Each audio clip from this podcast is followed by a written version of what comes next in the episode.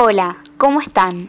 Esto es Deconstruyendo Imaginarios, en donde les acercamos la historia de diferentes mujeres que marcaron y marcan un antes y un después, que desde su lugar trabajan para construir una sociedad más justa. En el capítulo de hoy, La pelota siempre a la 10, vamos a hablar sobre la historia de la cofundadora de la Asociación Femenina de Fútbol Argentino y entrenadora Evelina Cabrera, y el vínculo de este deporte con las mujeres. Evelina nació en 1986 en la ciudad de San Fernando, ubicada en el norte de Gran Buenos Aires. Como ella siempre destaca, soy de San Fernando, soy de Virreyes. Evelina comenzó su carrera como futbolista amateur a los 21 años en el Club Atlético Platense, pero por un problema de salud, en el año 2012 debió dejar de jugar al fútbol y decidió seguir ligada a la actividad deportiva, desde el rol de entrenadora. Hoy Evelina se dedica a su pasión, da clases, charlas, promueve el desarrollo del fútbol femenino para que las mujeres puedan insertarse en el deporte, ya que su deseo, como bien dice ella, es estar en el ambiente masculino donde se toman las decisiones, y al involucrarse, darle las herramientas a las mujeres para que puedan practicar el deporte y tener una estructura básica de recursos. Evelina Cabrera, a sus 15 años, y luego de la separación de sus padres, decidió irse de su hogar y comenzó a vivir en la calle dormía cerca del puerto de Frutos en Tigre, en la Plaza de los Bomberos entre las calles Sarmiento y España.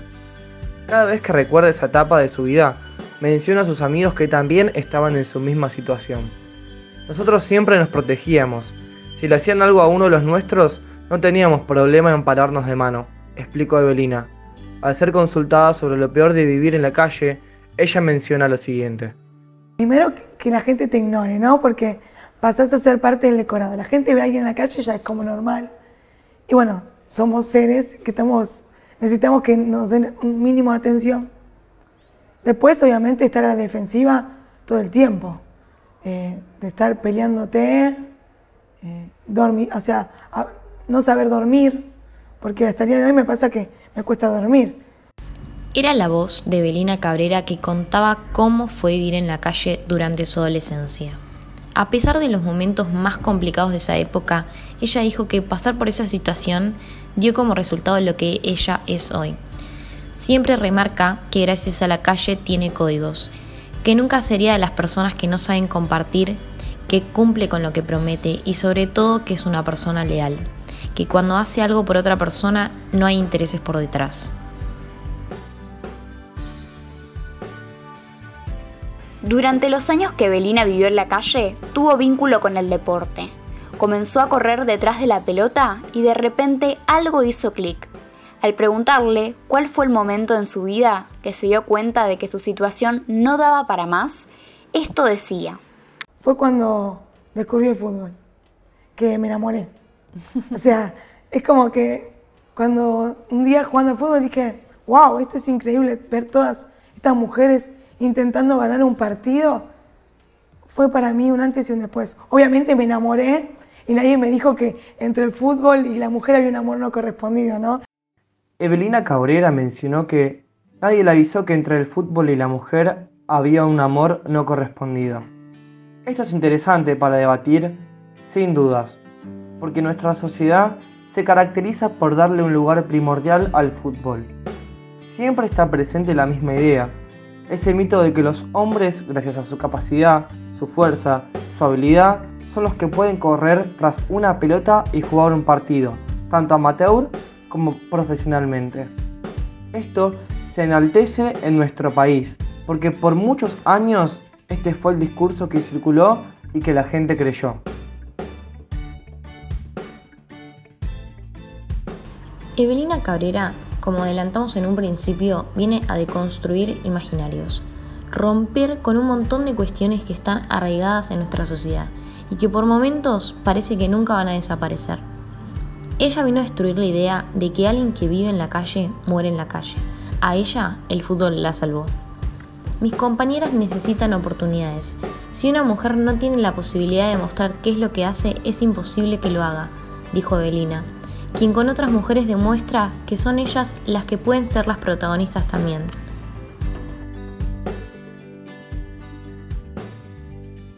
proponen destruir esa expresión de juegan las chicas cuando hay un partido de fútbol femenino para que empecemos a llamarlas por lo que verdaderamente son, jugadoras. Evelina dijo que siempre emiten el prejuicio de que sos algo de alguien por ser mujer y estar en un puesto alto. Otra de las ideas que las jugadoras desean desterrar, porque aunque saben que deben hacer el doble para cobrar menos de la mitad, todos los días continúan en búsqueda de la equidad. Sabemos que cada día se siguen conquistando muchos derechos. Se quiere deshacer esa idea de que la mujer que tiene el liderazgo, que pelea y que va para adelante es una histérica, que se termine con una discriminación injusta vinculada al trabajo. Que se reconozca el fútbol femenino como profesional fue un avance, pero aún hay muchas diferencias respecto a lo social y lo económico, cuestiones que esperan ser ganadas por las jugadoras. Creemos, al igual que Evelina, que hay gente que toma el protagonismo en lo que es fútbol femenino y nunca pisó una cancha, no sabe la realidad de las mujeres ni sus problemáticas. Y este fue otro episodio de Construyendo Imaginarios. Esperamos que lo hayan disfrutado, que sepan más sobre mujeres que vienen a cambiarlo todo. Nos escuchamos la próxima.